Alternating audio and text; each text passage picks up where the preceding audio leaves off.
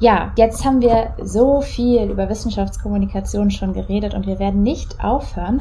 Aber ich finde, jetzt ist es tatsächlich auch mal Zeit zu gucken, was ihr wirklich vertiefend macht, wozu ihr forscht, um überhaupt auch erstmal zu gucken, was kann man dann mit solchen Ergebnissen anfangen? Und da würde ich dich, Vera, bitten, du hast es ja schon zweimal angeteasert und es klang schon super spannend. Wozu forschst du oder hast du geforscht? Ich glaube, du bist ja gerade auch in deiner Endphase. Das heißt, der Forschungsteil liegt, glaube ich, ad acta. Du musst es jetzt nur noch verschriftlichen. Und wie bist du vielleicht auch auf das Thema gekommen? Also erstmal meine Forschung liegt im Bereich der Erfahrung von alltäglicher Überwachung von Menschen in der LGBTIQ Plus Community. Dazu möchte ich ganz kurz die Begrifflichkeit erklären, weil die Begrifflichkeit in Deutschland gar nicht immer so geläufig ist und ich das super wichtig finde, Sichtbarkeit für die Gruppe zu schaffen. Und äh, zwar ist es ein Akronym, also eine Abkürzung und ähm, die steht für lesbische Personen, Gays, also homosexuelle Männer, bisexuelle Personen, Transpersonen oder auch Transgender. Und ähm, das I steht für intersexuelle Personen, also Menschen, deren Körpermerkmale vom weiblichen und auch vom männlichen Geschlecht aufweisen. Das Queer, das wird tatsächlich ganz unterschiedlich übersetzt oder ähm, begründet. Zum Beispiel versucht es alle Personen zu beschreiben, die nicht heterosexuell sind und oder trans sind. Das ist also eine Art Synonym für LGBT.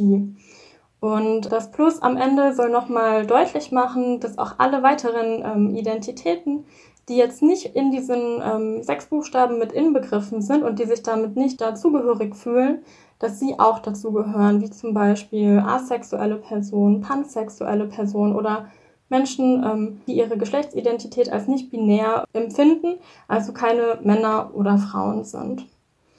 Und ähm, in meiner Forschung beschäftige ich mich mit der Erfahrung von alltäglicher Überwachung von Menschen, die aufgrund ihres Geschlechts oder ihrer sexuellen Orientierung marginalisiert werden. Und ich habe ja vorhin schon gesagt, dass es dabei bei mir um Identitätsprozesse quasi hinter diesem Thema geht. Also es wird davon ausgegangen, dass erstmal jeder Mensch ganz viele verschiedene Identitäten besitzt. Ich zum Beispiel, ich bin eine Frau, ich bin Studentin und ich glaube, momentan auf jeden Fall Gast in Leaves Podcast. Ich bin außerdem Mitarbeiterin und Tochter und man kann ganz viele Identitäten haben. Das waren jetzt nur ein ganz paar kleine. Und je nach Kontext ähm, ist eine andere Identität äh, salient, also im Vordergrund.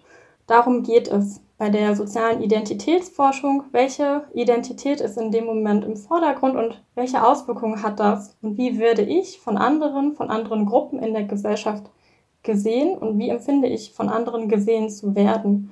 Also da geht es bei mir jetzt in der Forschung und nochmal den Bogen zurückzuschlagen um alltägliche Überwachung und ähm, wie sich die auswirkt auf das Gefühl des Dazuzugehörens zu der Gesellschaft und auf das Gefühl ähm, der Anerkennung der eigenen Identität von der Gesellschaft, aber auch auf das Wohlbefinden. Also hat es Auswirkungen auf zum Beispiel ja, die psychische Gesundheit, die Emotionen, die Gefühle.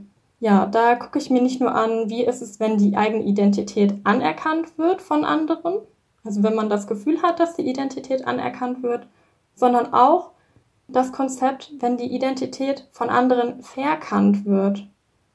Was bedeutet das denn? Verkennung, das ist im Deutschen irgendwie total ungeläufig. Ich musste auch erstmal nachgucken, wie man überhaupt den Begriff Misrecognition übersetzt im Deutschen, weil ich das irgendwie gar nicht in Worte fassen konnte am Anfang.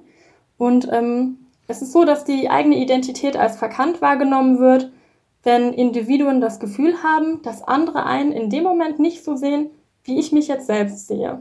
Und das kann zum Beispiel sein, dass die eigene Selbstdefinition in dem Moment, also wie ich mich selbst definiere, von anderen aberkannt wird. Ich bringe da jetzt ein kleines Beispiel. Es gibt bisexuelle Menschen, die erleben häufig, dass andere die bisexuelle ähm, Identität verkennen. Also, dass sie sagen, naja, du hast doch jetzt einen Partner, eine Partnerin, das ist doch jetzt quasi deine sexuelle Orientierung. Du bist jetzt plötzlich heterosexuell oder homosexuell obwohl die Menschen sich als bisexuell identifizieren und die Identität als fortlaufend und dauerhaft ansehen, wird diese Identität ihnen in dem Moment abgesprochen. Warum finde ich die Forschung so wichtig und so spannend? Ich finde es besonders wichtig, dass man sichtbar macht, welche Gruppierungen in der Gesellschaft marginalisiert werden und welche Prozesse, wie zum Beispiel alltägliche Überwachung, Prozesse durch alltägliche Überwachung ausgelöst werden können. Welche Auswirkungen hat das? Hat es empowernde Auswirkungen oder hat es auch Auswirkungen, die zu äh, negativen ähm, Konsequenzen führen, wie zum Beispiel, dass man die eigene Identität nicht als anerkannt empfindet, dass man sich von der Gesellschaft entfremdet und auch, dass man ein, ein schlechteres Wohlbefinden hat. Und ich finde es unglaublich wichtig, dass in unserer Gesellschaft weniger Gruppen oder keine Gruppen eigentlich, falsche Ausdrucksweise, überhaupt keine Gruppen mehr marginalisiert werden, dass unsere Gesellschaft gerecht wird und fair und dass alle die gleichen Chancen haben. Und das kann man aber nur erreichen, indem auch wirklich alle Menschen andere Menschen anerkennen und anerkannt werden. Und da finde ich es ähm, besonders wichtig, dass die privilegierten Menschen auch sich selbst reflektieren und ihr Verhalten reflektieren. Ja, ich freue mich später dann noch ein paar Ergebnisse zu berichten, um dann auch zu zeigen, warum das wichtig ist, dass alltägliche Überwachung eine Rolle spielt. Tatsächlich habe ich eine Rückfrage. Also erstmal natürlich vielen Dank dafür. Und es klingt sehr, sehr wichtig also ich könnte sagen, es klingt spannend, es klingt toll, aber es klingt einfach sehr wichtig, dass du das machst und dass man sich damit beschäftigt.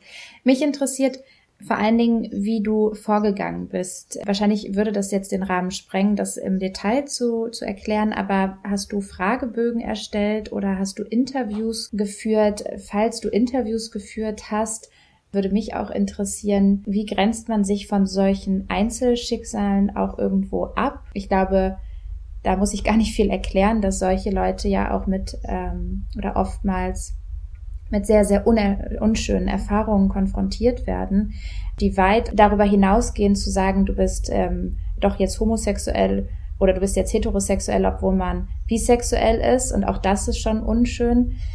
Das ist eine Erfahrung, die ich schon sammeln konnte, ist auch, dass viele Leute in dieser Bewegung auch irgendwo Angst haben, ihre Erfahrungen zu teilen, dass sie inzwischen quasi durch diese Erfahrung so verborgen leben wollen, um einfach ihre Ruhe zu haben. Das ist schrecklich, aber das würde mich interessieren, ob du darauf gestoßen bist oder nicht und ähm, wie du sozusagen einen Zugang zu dem Feld gefunden hast.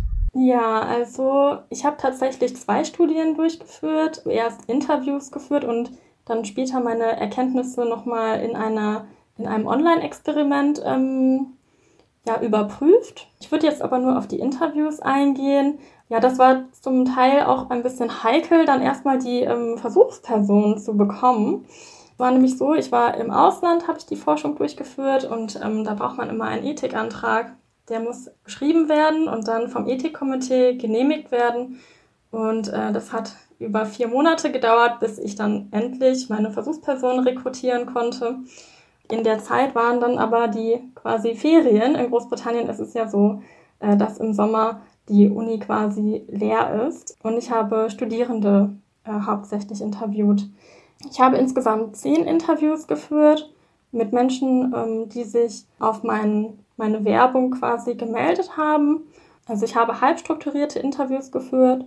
Jede Person hat die gleichen Fragen erstmal beantwortet und ähm, dann gab es unterschiedliche Nachfragen, wo ich dann geguckt habe, okay, hier ist eine sehr interessante ähm, Erfahrung oder eine, ein sehr interessanter Bericht und ähm, ja, was spielt da eigentlich noch für eine Rolle? Und dann habe ich da noch näher nachgefragt. Es ist auf jeden Fall so, dass ich in den Interviews mitbekommen habe, welche Schwierigkeiten die Menschen aus der Community im Alltag haben und dass auch so etwas Einfaches wie jetzt vielleicht eine Überwachungskamera eine Auswirkung haben kann auf das Verhalten tatsächlich, das an den Tag gelegt wird, womit ich jetzt persönlich gar nicht gerechnet hatte.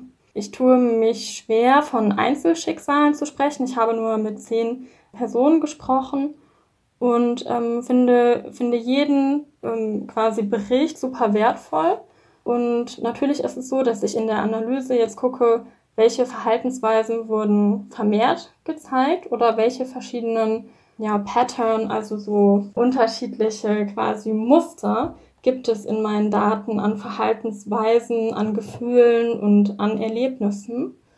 Aber es ist nicht so, dass ich dann eine Verhaltensweise, weil sie nur von einer Person berichtet wurde, nicht mehr beachte. Das ist besonders wichtig und das ist auch eigentlich der Reiz der qualitativen Forschung. Also die Interviews sind super intensiv. Mm, obwohl es nur über, um Überwachung ging, ging es dann natürlich auch um, um, um sehr um, ähm, wichtige Gefühle, wie das dazu zu gehören. Und das sind ja irgendwie ganz fundamentale Bedürfnisse, dass man sich zugehörig fühlt. Und dann merkt man auch in den Interviews, wie schwer das manchen ähm, TeilnehmerInnen gefallen ist, darüber zu reden und ähm, was sie auch für ja, schlimme Erlebnisse in ihrem Alltag erlebt haben und wovon sie berichtet haben. Ich bin sehr, sehr dankbar ähm, für die Personen, die die Interviews mit mir, ja, äh, mit mir besprochen haben und mir von ihrem Alltag berichtet haben, um da jetzt hoffentlich ähm, auch deutlich zu machen, wie wichtig das ist, dass die Menschen, ähm, die sexuell und geschlechtlich marginalisiert sind, ähm, mehr in den Fokus rücken und nicht mehr unsichtbar sind in unserer Gesellschaft. Ich finde, du sprichst hier etwas an. Und zwar gibt es Punkte, in anderen Fachbereichen auch, wo man an, in der Forschung in Bereiche kommt, die einem nahe gehen können. Zum Beispiel aus meinem Studium jetzt ein ganz anderes. Ich habe jetzt neulich einen Kurs gehabt und wir sollten uns Quellen zu Prostitution in KZs durchlesen, die so ausführlich waren, dass selbst die Dozentin gesagt hat, wer das nicht kann, dem rät sie auch davon ab, diesen Kurs überhaupt zu besuchen. Und ich denke, das gibt es auch in anderen Fachbereichen, im medizinischen und noch weiteren, dass man einfach an einen Punkt kommt, wo man vielleicht sich persönlich nicht rausnehmen kann, wo man vielleicht selber ja, emotional drin steckt. Und mich würde interessieren, ich glaube, das ist an der Stelle auch wirklich wichtig, mal zu erfahren von dir, wie grenzt man sich da ab? Weil das muss man ja tun, um irgendwo wieder den sachlichen Blick auf die Forschung zu, zu behalten. Hattest du die Problematik überhaupt? Also hattest du diesen Punkt, wo du dachtest, das, das geht mir jetzt nah und ich würde gerne rausgehen und einmal einen Wutschrei ablassen? Ähm, oder warst du da von Anfang an ganz kühl dabei und sagst, ähm, das war alles sehr, sehr eindrücklich, aber ich habe immer den professionellen Blick bewahrt? Weil ich glaube, dieser Tipp, wenn du einen hast, könnte auch ein schöner Tipp für andere sein. Ja, ich finde, das ist eine ganz wichtige Nachfrage und auch etwas, was vielleicht im ersten Anschein gar nicht so offensichtlich ist. Ich wollte die Interviews führen und habe mich natürlich darauf vorbereitet, welche Situationen könnten kommen und was könnte berichtet werden. Und ich habe auch mit einer Kollegin vorher gesprochen, die mir gesagt hat, okay, Vera, nimm auf jeden Fall Taschentücher mit. Es kann sein, bei den unwichtigsten Themen oder die dir überhaupt nicht relevant erscheinen, dass Menschen anfangen zu weinen und total emotional werden in dem Moment. Und ähm, als ich dann ein Interview geführt habe, in dem ja von zwei, wie ich finde, sehr, sehr schrecklichen Diskriminierungserfahrungen und auch ähm, eigentlich Hasskriminalität berichtet wurde, das ist mir schon sehr nahe gegangen. Und in dem ersten Moment war ich schon auch irgendwie, ich habe mich überfordert gefühlt mit der Situation, weil in einem Interview da erzählt ein, ein Mensch von seinen, von seinen innersten Gefühlen und das ist eine, eine wirklich ganz besondere Situation. Aber ich bin als ähm, Studentin auf den Moment nicht wirklich vorbereitet worden. Also auch äh, mit meinen Kursen zur Psychotherapie habe ich irgendwie nicht gelernt, wie man damit jetzt professionell umgeht. Ich habe das Interview dann weitergeführt und der Teilnehmer ähm, hat auch gesagt, dass alles gut ist und ähm, die Situation war also ist gut abgelaufen, das Interview, aber ich bin einfach mit einem großen Gefühlswirrwarr, äh, ähm, Entsetzen und ich war traurig, ich war wütend, dass es solche Erfahrungen gibt, äh, rausgegangen und ähm, ich habe mich dann mit meinem Betreuer besprochen. Also wir hatten ein Supervisionsgespräch genau über dieses Interview und haben ähm, dann quasi versucht, meine Gefühle auch einzuordnen, damit ich davon auch Abstand nehmen konnte. Ich habe das dann auch aufgeschrieben. Schreiben hilft total, um dann auch mal Gefühle einfach rauszulassen und die auf dem Blatt hinzuschreiben, stehen zu lassen und davon ein bisschen persönlich Abstand zu gewinnen. Ich muss aber sagen, also auch wenn ich die Interviews transkribiert habe, ich habe die aufgenommen, dann kommen diese Emotionen natürlich wieder. Und ich finde das aber nicht so, dass ich die Emotionen komplett wegpacken muss. Ich bin äh, kein Vakuum. Ich, ich bin ein Mensch, bin ja auch in diesem Analyseprozess beteiligt und auch ich habe Emotionen und das ist in Ordnung. Äh, es ist wichtig, dass ich natürlich die Analyse mit anderen durchgehe und überprüfe, ist das richtig, wie ich das sehe. Aber es ist in Ordnung, dass ich auch ja da einfach unzufrieden bin mit der Situation und das ist auch mein Ansporn, da mehr zu machen. Ich glaube, man kann in der Diskriminierungsforschung nicht forschen oder auch in der gesamten Sozialpsychologie nicht forschen, wenn man nicht überzeugt ist, dass die Gesellschaft gerechter wird, wenn alle Gruppen den gleichen Status haben zum Beispiel, wenn viele Probleme beseitigt sind und die eigene ja, Überzeugung kann man nicht ausschalten. Man kann versuchen, die rauszunehmen, aber die ist immer da. Und ich glaube, das ist auch in Ordnung, solange man es aufschreibt, berichtet und das nicht äh, verschweigt. Vielen Dank dir, Vera. Ich finde es total schön, dass du jetzt gezeigt hast, dass es sehr wichtig ist, in solchen Momenten die Kommunikation zu suchen, dass es kein Moment der eigenen Schwäche ist oder dass man sagt, oh Gott, ich bin an einen Punkt gekommen, da weiß ich nicht weiter und dass man, dass man Angst haben muss, sondern dass man eher sagt, ich bin an den Punkt gekommen, da brauche ich vielleicht Hilfe, aber dass das eher Stärke ist, zu sagen, ich ähm, suche mir jetzt jemanden, wir reden da zu zweit drüber, der kann mir vielleicht auch Tipps geben, ich teile meine Erfahrung und das bringt, um den Bogen zur Forschung zu spannen, das bringt mich dann und meine Forschung weiter voran. Ja, also ich muss sagen, mir fällt es gerade etwas schwer, tatsächlich überzuleiten. Aber wir wollen natürlich auch Monja nochmal hören. Du promovierst ja, das haben wir jetzt schon erwähnt. Ähm, und ich würde sagen, Vera hat eine erste sehr individuelle Schwierigkeit ähm, uns einmal erklärt, der man bei einer Forschung begegnen kann. Und ich glaube, dass es sehr normal ist, dass man bei, wenn man forscht, dass man Problemen begegnet. Die können ähm, emotional sein, so wie das, was wir jetzt gehört haben, oder sie können auch sein, dass Experimente einfach mal nicht funktionieren, weil irgendwie die Mengen falsch waren oder wie auch immer. Und ich würde dich fragen, Amonja, was was machst du nochmal genau? Ich glaube, das haben noch nicht alle so verstanden. Und auch, was für Probleme sind da vielleicht gängig? Worauf kann man stoßen? Und wie, wie geht man dann im besten Fall damit um? Ja, ich finde das jetzt auch schwer, äh, gedanklich wieder auf mein Thema zurückzukommen, nachdem Vera uns hier entführt hat in die Psychologie. Genau, ich hatte ja schon erzählt, ich arbeite in der Forschung und Entwicklung von Batterien von wiederaufladbaren Batterien, also von Akkus. Und naja, eigentlich forsche ich hauptsächlich an einer Elektrode, an der Anode. Und die ist heutzutage in den meisten Batterien besteht die aus äh, Graphit, also aus Kohlenstoff. Und wir möchten die jetzt aus Silizium herstellen. Siliziumdioxid, wer das nicht weiß, ist Sand. Also man reduziert Sand im Prinzip. Und Silizium ist auch das Material, aus dem Solarzellen bestehen. Und das ist ein Halbleiter, der viel Verwendung findet. Und dann ähm, gibt es in unserer Arbeitsgruppe ja noch viele andere Doktoranden, die beschäftigen sich dann zum Beispiel mit der Gegenelektrode, der Kathode, die wir versuchen aus Schwefel herzustellen. Beides sind Materialien, die sehr weit verfügbar sind, wo der Abbau jetzt nicht groß kritisch ist. Und es gibt auch noch andere, die sich ähm, zum Beispiel mit der Optimierung des Elektrolyten beschäftigen. Der Elektrolyt ist so eine Salzlösung, die beide Elektroden verbindet und die den äh, Ladungsaustausch ermöglicht. Wir arbeiten irgendwie sehr kleinteilig.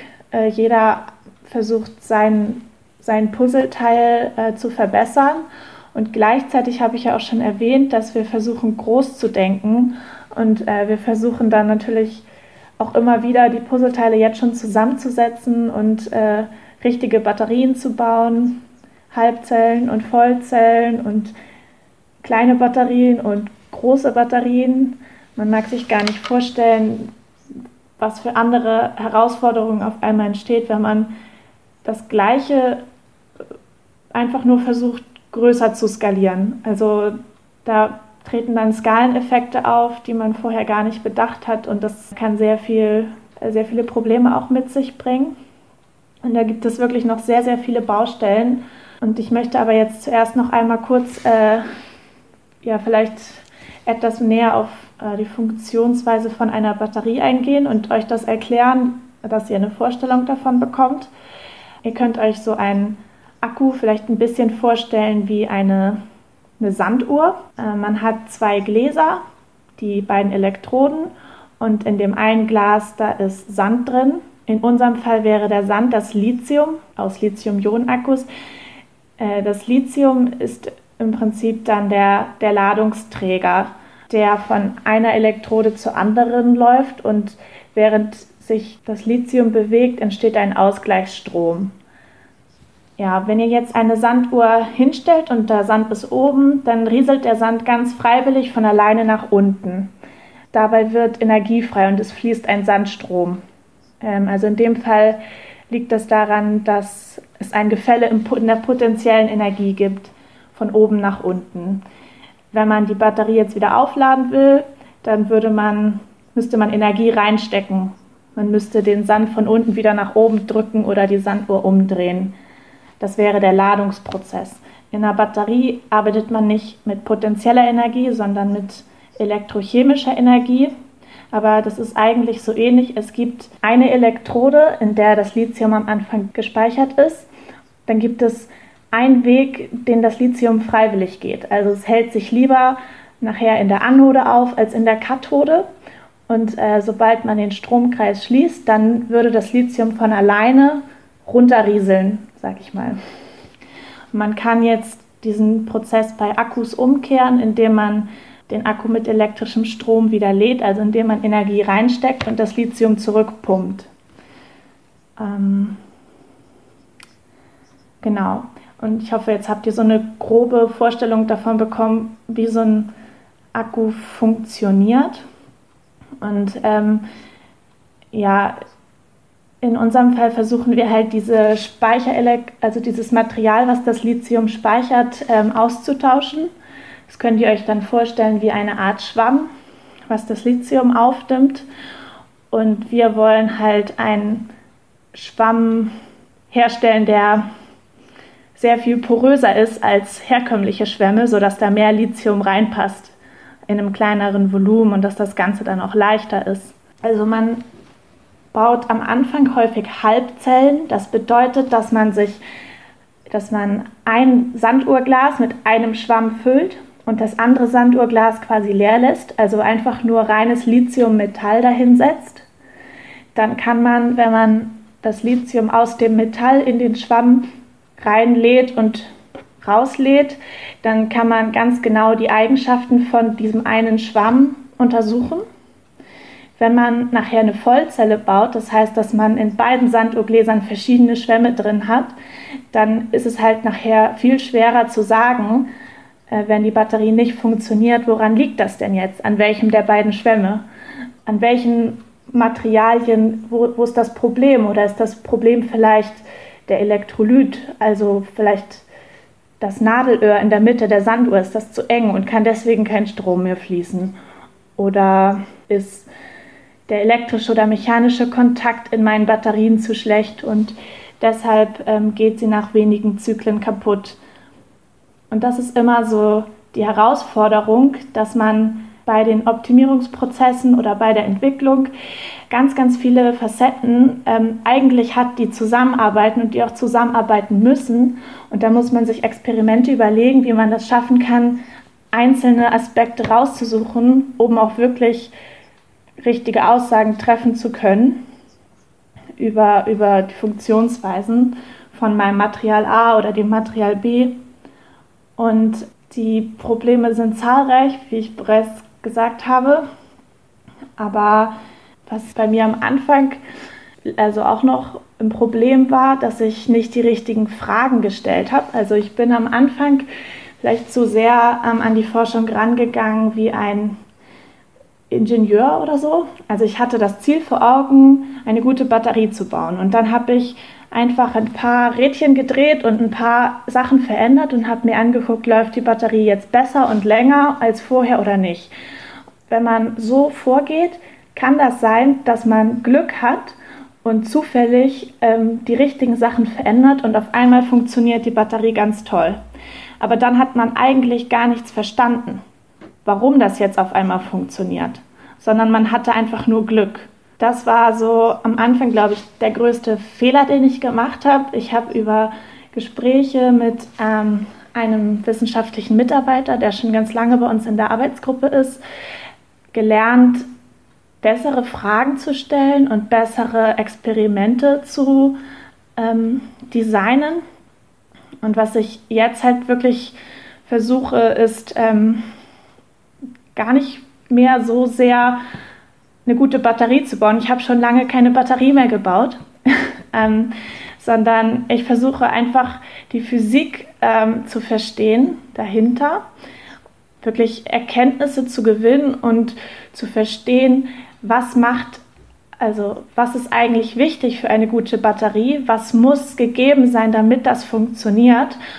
Und ich habe aber jetzt das Gefühl, dass ich viel produktiver bin als vorher, wo ich mehr so Glücks, äh, aufs Glück angewiesen war.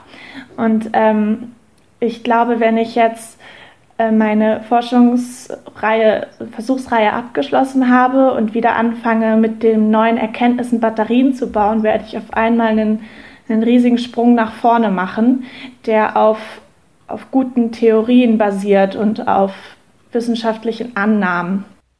Ja, vielen Dank, Monja. Ich muss gestehen, dadurch, dass ich ja überhaupt nicht aus dem naturwissenschaftlichen Bereich komme, habe ich äh, durchaus manchmal Schwierigkeiten äh, zu folgen. Ich fand aber, dass du das sehr bildlich erklärt hast und sehr verständlich dadurch. Ich habe auf jeden Fall jetzt einen sehr guten Eindruck bekommen, was du äh, da so machst und hoffe und drücke dir da all die Daumen, dass ihr als Team eine bessere Batterie irgendwann bauen werdet. Dankeschön. Mir sind tatsächlich gerade noch mehr Probleme aufgefallen, die natürlich auftreten können. Also was ich berichtet habe, das waren mehr so Probleme, die ich auch selber beeinflussen kann. Ähm, aber es gibt auch ganz, ganz häufig externe Faktoren, wo man gar nichts dafür kann, dass irgendwie Geräte kaputt sind, auf die man angewiesen ist und dass vielleicht der Haushalt überschritten ist und man keine Chemikalien nachbestellen kann, die man jetzt aber gerade braucht. Und dann muss man bis Anfang nächstes Jahr warten solche Sachen kommen auch vor. Und was da auf jeden Fall hilft, ist, wenn man hm, verschiedene ähm, Unterprojekte parallel bearbeitet und wenn das eine dann gerade mal zum Stocken kommt, dass man sich dann mehr auf die anderen fokussiert. Dann wirft ein sowas nicht ganz aus der Bahn, wenn ein Gerät mal kaputt geht. Ja, kann ich mir gut vorstellen. So, jetzt haben wir natürlich noch dich, Lina. Wir haben ja jetzt schon einiges erfahren und ich würde dich bitten, dass du vielleicht nochmal darauf eingehst, wie studentische Forschung an der Uni aussehen kann. Genau, weil ich glaube, wir haben recht viele oder ich weiß, wir haben recht viele Studierende, die diesen Podcast hören und ähm, da ist es, glaube ich, interessant zu gucken, wie können sie das vielleicht auch machen, wenn sie daran Interesse haben. Ja, also da muss ich erstmal sagen, im Moment stecke ich ähm, tatsächlich gar nicht selber in dem Forschungsprojekt drin.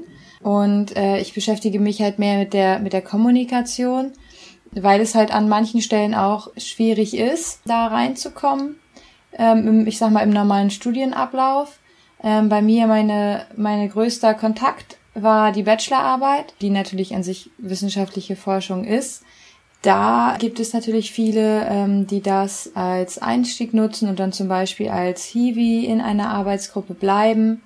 Und ähm, das habe ich jetzt zum Beispiel selbst nicht gemacht, aber das ist mir in der Arbeitsgruppe auch begegnet. Und ich habe auch die Erfahrung gemacht, dass das sehr hilfreich ist. Die äh, haben dann angefangen mit etwas und waren dann in dem Thema super drin und ein super wichtiger Bestandteil der Arbeitsgruppe, einfach weil sie sich dann so intensiv aus dieser Perspektive dann eingearbeitet haben. In meiner Bachelorarbeit ging es, also ich war am Biochemischen Institut und da ging es um ein bestimmtes Enzym, Ähm, das kann man sich so ein bisschen vorstellen. In einer Zelle, die Zelle kann man sich ein bisschen vorstellen wie eine Stadt. Und ähm, da gibt's verschiedene, ja, verschiedene Anteile. Also es gibt zum Beispiel irgendwie einen Bürgermeister, ähm, der sagt, wo es lang geht. Es gibt zum Beispiel Transportdienste, die Sachen von A nach B bringen. Und was ganz wichtig ist, ist quasi, es gibt eine Müllkippe und mit Müllmännern. Und mit einem dieser Müllmänner habe ich mich beschäftigt. Es gibt nämlich Krankheiten, die dadurch entstehen, dass eben diese Müllabfuhr nicht mehr vernünftig funktioniert und sich dadurch sozusagen Müll in der Zelle ansammelt. Und eine dieser Erkrankungen ist zum Beispiel Parkinson. Es gibt aber auch angeborene Krankheiten, und ähm, da überschneidet sich das auch so ein bisschen mit, was ähm, du und Vera angesprochen habt, dass man da nämlich auch selber na, mindestens mal schlucken muss, wenn man davon liest, ähm, dass diese Krankheit so schwer ist, dass Kinder schon mit wenigen Jahren zum Beispiel ähm, versterben und die komplette Zeit schwer krank sind. Ja, also mit den Kindern an sich hatte ich selber keinen Kontakt, sondern ich habe mich wirklich mit diesen zellulären Aspekten beschäftigt und zwar mit Mutationen. Also quasi, wenn im Bauplan für diesen Müllarbeiter etwas schief läuft und der gegebenenfalls nicht mehr richtig arbeiten kann. da habe ich mir aus verschiedenen Perspektiven angeguckt, ähm, wie diese Mutationen das beeinflussen können, dass er irgendwie nicht mehr so schnell arbeiten kann, dass er gar nicht mehr arbeiten kann, dass er überhaupt nicht auf die Müllkippe kommt und deshalb halt auch nicht vernünftig arbeiten kann. Das war das, ähm, womit ich mich beschäftigt habe was ich da aber gemerkt habe, ist, dass das wirklich, diese Bachelorarbeit, an der ich auch wirklich lange gesessen habe, trotzdem wirklich nur so ein ganz, ganz kleiner Teil ist ähm, von dem, was in dieser Arbeitsgruppe läuft und was die Arbeitsgruppe ähm, in Erfahrung bringen kann und bearbeiten kann. Und da ist es, ist es zum einen super interessant, da eingebunden zu sein. Und das ist in dieser Arbeitsgruppe auch wirklich ganz, ganz toll gelungen. Ich habe super viel gelernt. Hier nochmal ganz liebe Grüße, Arbeits, ähm, Arbeitskreis Zunke. Vielen Dank für die Unterstützung, weil da bin ich an, an viele Möglichkeiten, die die Forschung hat, aber auch eben Probleme. Ähm, auch diese ganz praktische Art, die Monja schon angesprochen hat, sowas wie, können wir uns diese Methode leisten? Oder müssen wir so ein bisschen improvisieren? und müssen gucken, okay, ähm, wir können jetzt vielleicht nicht dieses teure bestellen, aber wir können irgendwie zwei Bestandteile bestellen und die selber zusammenmischen. Dann ist es nicht mehr so teuer und wir können das trotzdem machen. Ähm, da hilft einem halt auch immer ganz viel, wenn man eben von ganz viel Kompetenz umgeben ist und natürlich auch Kompetenz mitbringt, ähm, um über sowas nachzudenken. Das ist äh, das, was ich an, an Erfahrungen gemacht habe von der wirklichen studentischen Forschung ähm, auch wenn es zum Beispiel sowas gibt wie im Rahmen des Studiums ähm, Praktika zu machen, wo man eben in eine Arbeitsgruppe reingeht. Auch da habe ich sehr interessante Erfahrungen gemacht ähm, über ein Thema, das an sich total komplex ist. Da geht es um die Abläufe, die entstehen, wenn ein Organ transplantiert wird, weil es ja dann vom Blutstrom abgeschlossen ist und dann wieder an den Blutstrom angeschlossen wird und ähm, welche Abläufe da eine Rolle spielen und da eben auch Probleme machen können, die zum Beispiel damit enden, dass das Organ abstirbt. Man kann sich immer mal was raussuchen, man ist aber, wie gesagt, immer so ein, ja, schon so ein bisschen eingeschränkt und muss doch auch ein bisschen Glück haben, dass man so den Praktikumsplatz bekommt oder dass man halt eben als, als Hiwi irgendwo angenommen wird oder die Arbeitsgruppe, in der man die Bachelorarbeit gemacht hat, auch nach Hiwis sucht, weil nicht jede Arbeitsgruppe kann ja unendlich Hiwis aufnehmen, weil die müssen ja auch bezahlt und finanziert werden. Ja, auch an dich ein großes Dankeschön. Auch das fand ich total schön erklärt. Also ich weiß natürlich nicht, ob du das schon immer so perfekt konntest, aber ich würde sagen, unser Wissenschaftskommunikationskurs bringt uns allen noch ein wenig bei und trägt dazu bei, dass wir Dinge noch viel besser für, für fachfremde Leute erklären können. Ich sehe gerade, wie gesagt, wir sehen, wir machen das ja heute wieder virtuell. Ich sehe gerade, Vera meldet sich wie in der Schule. Von daher, was möchtest du noch sagen?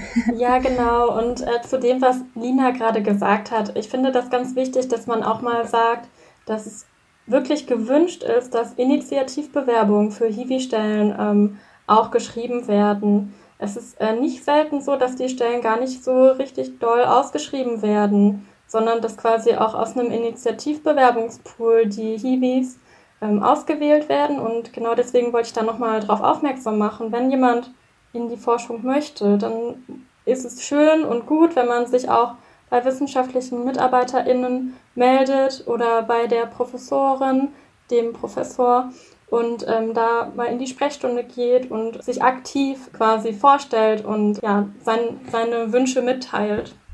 Da hast du mir sozusagen das vorweggenommen. Das ist perfekt, weil genau das, das stimmt. Man muss dann doch ein, ein Stück weit ein Mühe Eigeninitiative zeigen, wenn man an der Uni mehr machen möchte, als nur in den Seminaren, den Vorlesungen oder sagen wir den verpflichtenden Veranstaltungen zu sein.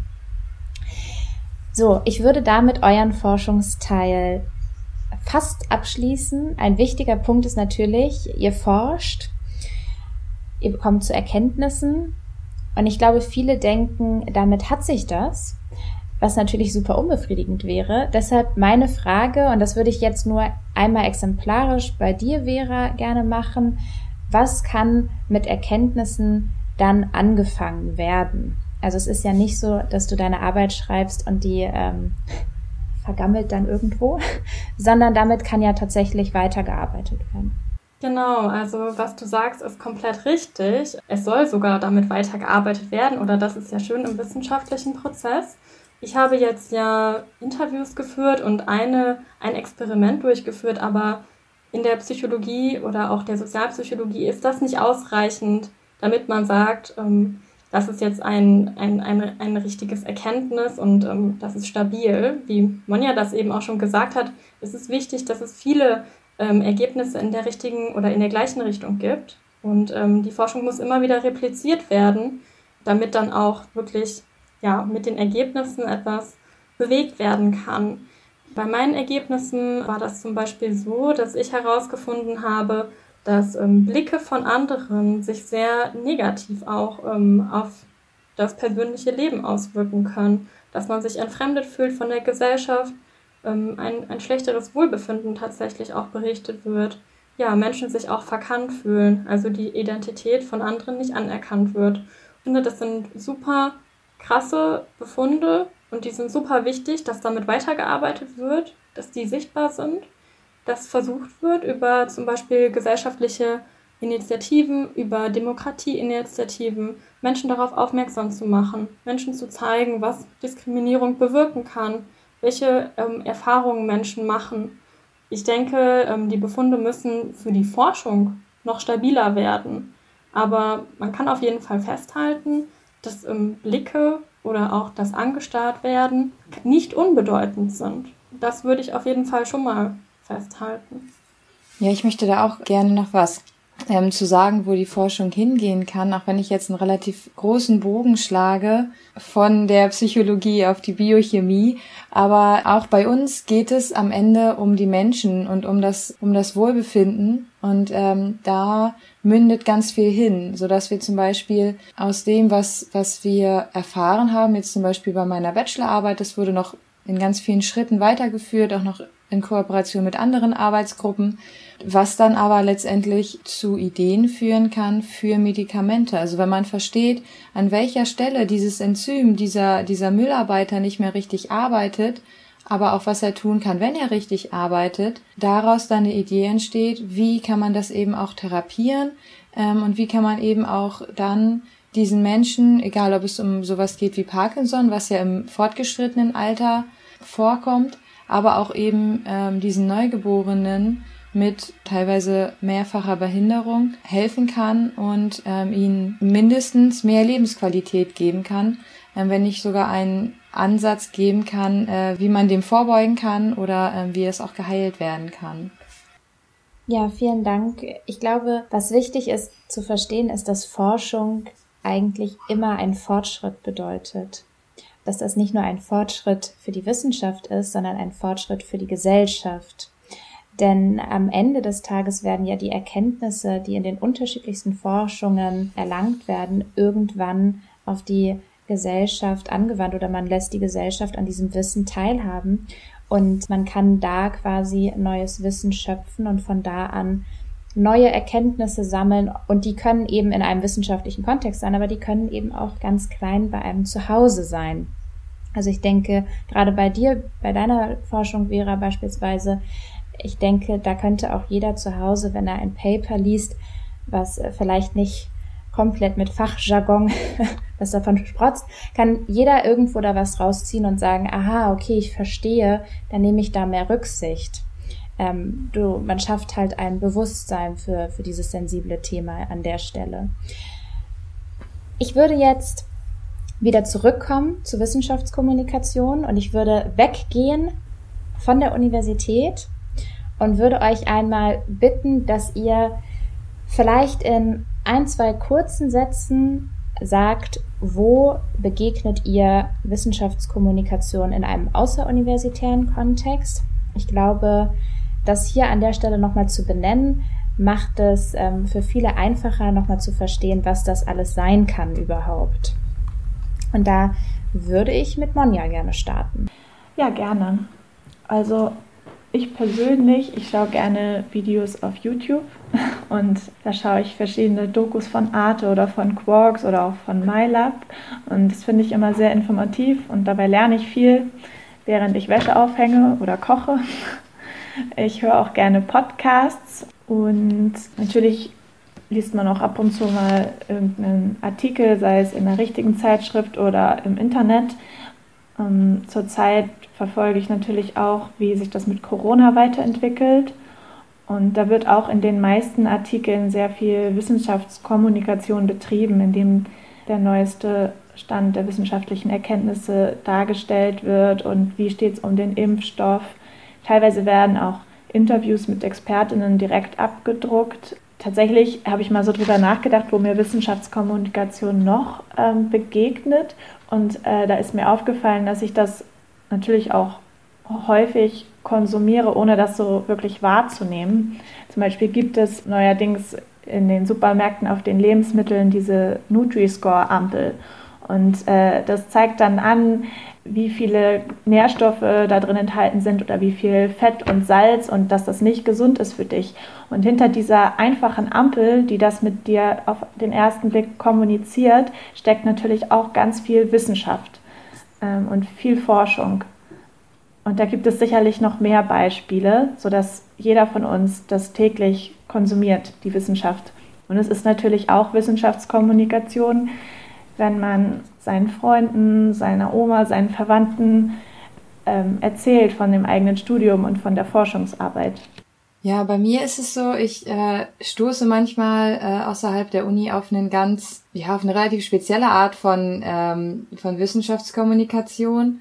Ich hatte das ja vorhin schon kurz angesprochen, dass in der Physiotherapie es natürlich auch wichtig ist, die Patienten darüber aufzuklären, was da gerade passiert, ähm, wie ihre Krankheit funktioniert. Das macht auch sehr viel aus im, im Rahmen der Therapie. Und da ist natürlich auch ähm, die Forschung im Hintergrund. Und das ist tatsächlich noch relativ neu, dass ähm, in der Physiotherapie ähm, wirklich auch zum Beispiel universitär geforscht wird. Und das findet gerade erst so seit ein paar Jahren überhaupt den Weg ähm, bis hin zum Patienten. Macht es natürlich auch schwierig, eben weil diese Breite an, an zum Beispiel Studien, die ja jetzt schon mehrfach angesprochen wurde, dass diese Erkenntnisse auch aus vielen Richtungen belegt werden müssen, dass die natürlich noch nicht so da ist. Ähm, aber trotzdem ist es immer wichtig, das eben in die Praxis auch ähm, hineinzutragen und zu sagen, hey, wir haben jetzt irgendwie die Erkenntnis, dass das so, wie wir das immer gemacht haben, dass das gar nicht das Beste ist, was man für jeden Patienten anwenden kann. Und hier ähm, in Ihrem Fall ist es so, dass wir das vielleicht aus der und der Richtung angehen können, weil ja bei Ihnen ähm, sich das so und so ausprägt. Und das ist, finde ich, schon eine relativ besondere Art von Wissenschaftskommunikation, weil die auch sehr persönlich und sehr individuell ist und nicht einfach nur alle Menschen erfahren etwas über jene Krankheit. Oh, Lina, ja, genau so ist es tatsächlich auch in der Psychotherapie. Wissenschaftskommunikation kommt auch dort vor und heißt hier Psychoedukation. Ähm, die wird insbesondere in der Verhaltenstherapie durchgeführt und dabei werden die PatientInnen ähm, über ihre Erkrankung, die Behandlung informiert und dadurch sollen dann bestehende ähm, ja, falsche Vorstellungen, Missverständnisse ähm, aufgeklärt werden und aufgedeckt werden häufig ja, gibt es ganz viel so Allgemeinwissen, Küchenpsychologie. Man denkt, man weiß irgendwie, wie das alles abläuft, weil man kennt sich ja selbst und als Mensch, man ist irgendwie schon Expertin, aber die Psychologie und die Wissenschaft hat da natürlich schon auch andere Ansichten und fundiertere Ansichten als jetzt das, was man so denkt. Und ähm, genau da kann dann nämlich erklärt werden, welche ähm, falschen Vorstellungen bestehen über die Erkrankung, die Entstehung auch der Erkrankung und die Aufrechterhaltung und wie kann die Person dann ähm, selbstbestimmt und auch verantwortungsbewusst äh, damit umgehen und findet dort einen aktiven Umgang mit der Erkrankung. Wichtig finde ich aber auch noch Wissenschaftskommunikation auf Twitter. Das ist im deutschen Kontext noch gar nicht so bekannt, aber auf jeden Fall international wird es sehr genutzt von WissenschaftlerInnen, um auch mit der Öffentlichkeit, aber auch mit der äh, Wissenschaftscommunity selbst ähm, in Kontakt zu treten, Paper zu teilen. Und da gibt es zum Beispiel auch ähm, Accounts, ähm, die wechselnde WissenschaftlerInnen vorstellen. Real Scientists heißt das Format. Oder es gibt ähm, ganz unterschiedliche Disziplinen, die da vertreten sind.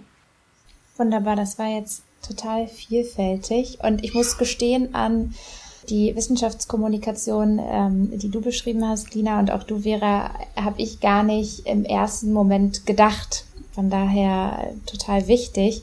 Ich hatte noch so Sachen im Kopf wie Wissen macht A. Habe ich als Kind immer total gerne geguckt. Ist natürlich ähm, auch sehr runtergebrochen, aber ich glaube auch ein schönes Format der Wissenschaftskommunikation für Kinder. Und ich weiß, natürlich sieht man auch mal bei den Tagesthemen oder allgemein bei, bei Nachrichtenformaten wird auch Wissenschaftskommunikation betrieben. Da kann ich inzwischen auch wirklich die Instagram-Kanäle total empfehlen. Also gerade die Tagesthemen oder auch das äh, Heute-Journal haben auch ganz tolle Mini-Reportagen dann, die sie teilen, die wirklich meiner Meinung nach auch hochwertig recherchiert sind. Und äh, wer sozusagen keine Lust hat, äh, dann jetzt die Nachrichten sich anzugucken, kann da dann gleich filtern, welche Nachrichten ihn besonders äh, interessieren. Ich glaube, das ist eine, eine schöne Möglichkeit. Würdet ihr denn sagen, Wissenschaftskommunikation muss noch präsenter außeruniversitär stattfinden? Oder muss sich da vielleicht in irgendeiner Form etwas verändern? Oder sagt ihr, eigentlich seid ihr zufrieden, so wie es ist? Nee, klar, also ich finde Wissenschaftskommunikation ist super wichtig und das sollte auf jeden Fall noch präsenter werden. Und zwar nicht nur hier bei uns in Deutschland, sondern weltweit.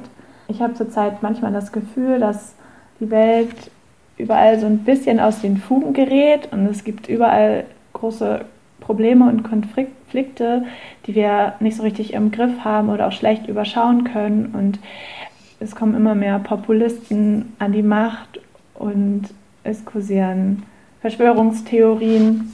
Ich glaube, viele Menschen können die ganze Informationsflut nicht so richtig gut einordnen und das macht ihnen Angst und das macht sie unsicher und ähm, dann schenken sie Populisten eher Glauben, die Dinge einfach ganz leicht runterbrechen und sagen, so, die Erde ist flach und das Leben ist einfach. Allerdings ist das Leben auf dieser Erde nun mal nicht einfach, sondern furchtbar komplex. Und ich finde, Bildung und gute Wissenschaftskommunikation kann den Menschen helfen, die Komplexität zu akzeptieren und zu begreifen und richtig einzuordnen und dadurch werden dann Probleme zwar nicht weniger komplex, aber man kann besser mit ihnen umgehen. Für mich ist Wissenschaftskommunikation ein Gegenpol zu Fake News und Populismus und Verschwörungstheorien und deshalb sollte es definitiv noch präsenter werden. Ja, ich kann dir da absolut nur zustimmen, dass wir halt auch eben international ähm, nicht nur mehr brauchen, sondern auch ähm, Verknüpfung brauchen, eben weil die Welt ja auch nicht nur Deutschland ist, sondern vor allem ja auch Forschung, Wissenschaft international verknüpft stattfindet und dann ja auch so kommuniziert werden darf. Und genau das, was du angesprochen hast, dass aber auch der Umgang mit dem, was kommuniziert wird, manchmal schwierig ist. Und das ist, glaube ich, auch eine sehr große Herausforderung für die Wissenschaftskommunikation, sich eben da nicht auf sozusagen dieses Populistenniveau herabzubegeben, aber schon ähm, eine solche Bandbreite zu bieten, dass jede und jeder sich da angesprochen und informiert fühlen kann. Ich würde auch sagen, dass es super wichtig ist, dass Wissenschaftskommunikation noch präsenter wird in unserer Gesellschaft. Ich finde, international, aber auch hier quasi in, in Kiel im kleinen Rahmen in Deutschland oder im deutschsprachigen Raum das total wichtig, dass einfach mehr kommuniziert wird. Und ich finde, das sieht man auch ganz besonders momentan. Es wird super viel zu Corona kommuniziert. Und besonders liegt der Schwerpunkt auf den medizinischen Themen. Wie jetzt bei dem Podcast äh, von Corinna Henning mit Professorin Sandra Zizek und Professor Drosten, der ja auch vorhin schon bekannt, äh, benannt wurde. Ähm, ich würde mir aber wünschen, dass nicht nur ModelliererInnen, VirologInnen jetzt zu Wort kommen, sondern auch ähm, zum Beispiel SozialpsychologInnen das Wort ergreifen, wie das auch in anderen Ländern der Fall ist. Weil äh, SozialpsychologInnen könnten zum Beispiel erklären, warum man bei Freunden und Verwandten nämlich gar nicht damit rechnet, dass sie überhaupt Corona haben ähm, und total unvorsichtig ist meistens und ähm, aber bei fremden Menschen im Supermarkt äh, Corona erwartet und äh, da super vorsichtig ist. Ich finde genau diese kleinen ähm, Erkenntnisse aus der Wissenschaft und äh, zu verstehen und dass die auch an die Öffentlichkeit kommuniziert werden, die können ja im Endeffekt dann auch jetzt bei Corona sogar Leben retten und das ist total wichtig, dass da auch eine breitere ja, Gruppe an WissenschaftlerInnen ähm, Stellung nimmt. Und was ich aber toll finde, ist, dass es mittlerweile immer mehr Initiativen gibt, die auch ähm, junge WissenschaftlerInnen fördern, auch schon am Anfang ihrer Karriere Wissenschaftskommunikation zu betreiben. Und genau das machen wir jetzt ja auch hier. Die Uni Kiel unterstützt uns dabei, äh, dass wir lernen, wie man gute Wissenschaftskommunikation betreibt. Und ähm, das ist toll, weil es ist total wichtig, dass Wissenschaftskommunikation ein größeres Thema wird, ähm, mehr publik wird und auch Themen wie Open Science, also dass die Wissenschaft auch an sich arbeitet, transparenter wird, versucht, die Forschung mehr zu replizieren ja, kontrollierbar zu machen, auch von der Öffentlichkeit. Ja, dann, dann kann ich nur hoffen, dass da noch einiges passiert. Ich glaube, der Trend geht auf jeden Fall dahin. Das hast du ja auch, ähm, oder das haben wir, glaube ich, jetzt alle festgestellt, dass der Fokus darauf liegt, immer mehr Wissenschaftskommunikation zu betreiben. Und ich weiß, ich hatte auch mal eine Expertin hier zu Gast, die dann leider erst im Nachgespräch meinte, es liegt ihr so am Herzen zu teilen, was sie da, da forscht. Da, und das darf man ja auch gar nicht vergessen, Forschung natürlich auch über Stiftungen finanziert wird, aber es gibt natürlich auch, auch einfach Steuergelder, aus denen dann Forschungsgelder generiert werden. Und natürlich möchte man dann irgendwie, man hat dann das Bedürfnis, natürlich etwas zurückzugeben und es zu teilen. Man ist ja irgendwo dankbar, dass die Forschung möglich war. Und das fand ich auch ein sehr, sehr toller Gedanke. Ja, wir sind nun leider schon am Ende, beziehungsweise schon, ich muss gestehen, eine unfassbar ausführliche ähm, Folge. Und ich glaube, es liegt einfach an der Komplexität dieses Themas und an der Vielfalt eurer Fachbereiche. Ich würde jetzt ganz zum Schluss euch einmal noch bitten, dass ihr vielleicht sagt, wie geht's jetzt bei euch weiter? Vielleicht tatsächlich das, was bei euch als nächstes ansteht und bin natürlich sehr gespannt, was da jetzt so kommt.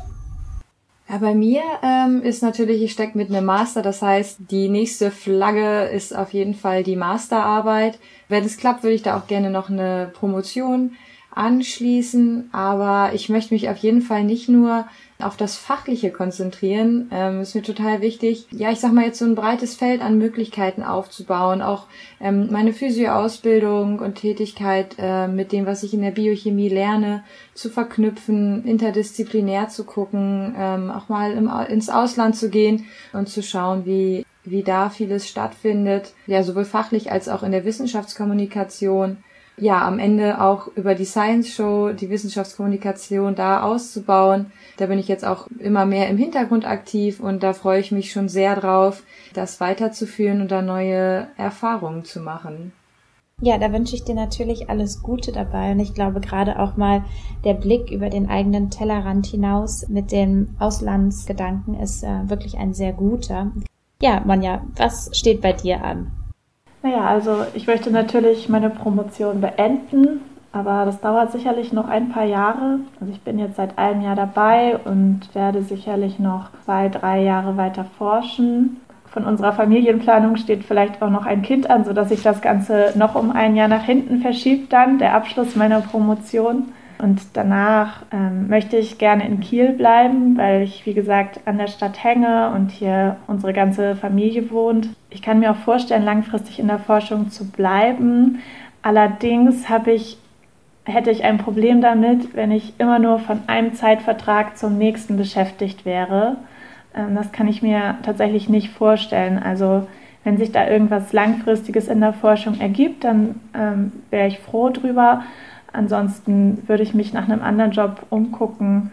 Wichtig ist mir da, dass es ein Job ist, der irgendwie nachhaltig ist und wo ich wirklich ideologisch komplett hinterstehen kann ja, auch Wissenschaftskommunikation wäre für mich eine Option, da beruflich ähm, in den Bereich einzusteigen später. Also einfach mal abwarten, was sich ergibt. Da ist es ja noch ein paar Jahre hin. So, und zum Schluss, äh, Vera, wie, wie geht es bei dir weiter? Ja, für mich geht es erstmal nächste Woche weiter mit ExpertInnen-Interviews, die ich im Rahmen des ähm, Projekts zu Diversität und ähm, Geschlechterforschung führen werde und äh, dann auch ähm, weiter an, an dem ähm, Interviewleitfaden für weitere Interviews arbeiten. Langfristig möchte ich auf jeden Fall gerne promovieren im Bereich der ja, Sozialpsychologie, aber auch an Schnittstellen. Ich bin super interessiert auch im Bereich der Gesundheitspsychologie zu gucken, wie wirkt sich Diskriminierung auf die Gesundheit und das Wohlbefinden aus. Ja, und bin da aber offen, weil mich nämlich sehr viele Bereiche interessieren und ich da noch nicht sagen kann, genau nur dazu möchte ich forschen. Dann kann ich nur sagen, vielen Dank euch. Ich wünsche euch beiden natürlich auch, Monja und Vera, ganz viel Glück bei, bei euren Vorhaben und hoffe, dass das alles so funktioniert. Oder wenn es mal nicht so funktioniert, hoffe ich, dass ihr natürlich euch davon nicht entkräftigen lasst ähm, und äh, mit voller Motivation ähm, weiter einfach euer Ziel verfolgt. Ich fand die Folge sehr spannend. Ich fand es ähm, interessant, wie gut dann doch so unterschiedliche Fachbereiche miteinander funktionieren, weil im Kern halt die Wissenschaftskommunikation doch eben bei, also alle betrifft. Ich mache die wichtigen Links natürlich in die Show Notes. Ähm, checkt das also mal aus. Schaut auch bei Instagram vorbei. Da könnt ihr mal sehen, äh, wie meine Expertinnen heute so aussehen. Ähm, und auch da verlinke ich natürlich eure Kontaktdaten. Wenn ihr Fragen habt, schreibt mir per Mail oder schreibt mir auch bei Instagram im Chat. Ihr könnt, wie gesagt, gerne auch die Expertinnen anschreiben und äh, nachfragen zu der Forschung oder vielleicht auch einfach, was sie noch für Tipps für euch haben, wenn ihr nicht wisst, was ihr studieren sollt oder vielleicht auch gerade an einer Moment ähm, im, im Studium seid, wo ihr selber gerade Probleme mit der Forschung habt. Ja, ich kann mich nur von euch verabschieden. Das war sehr, sehr nett. Vielen lieben Dank und dann sage ich Tschüss.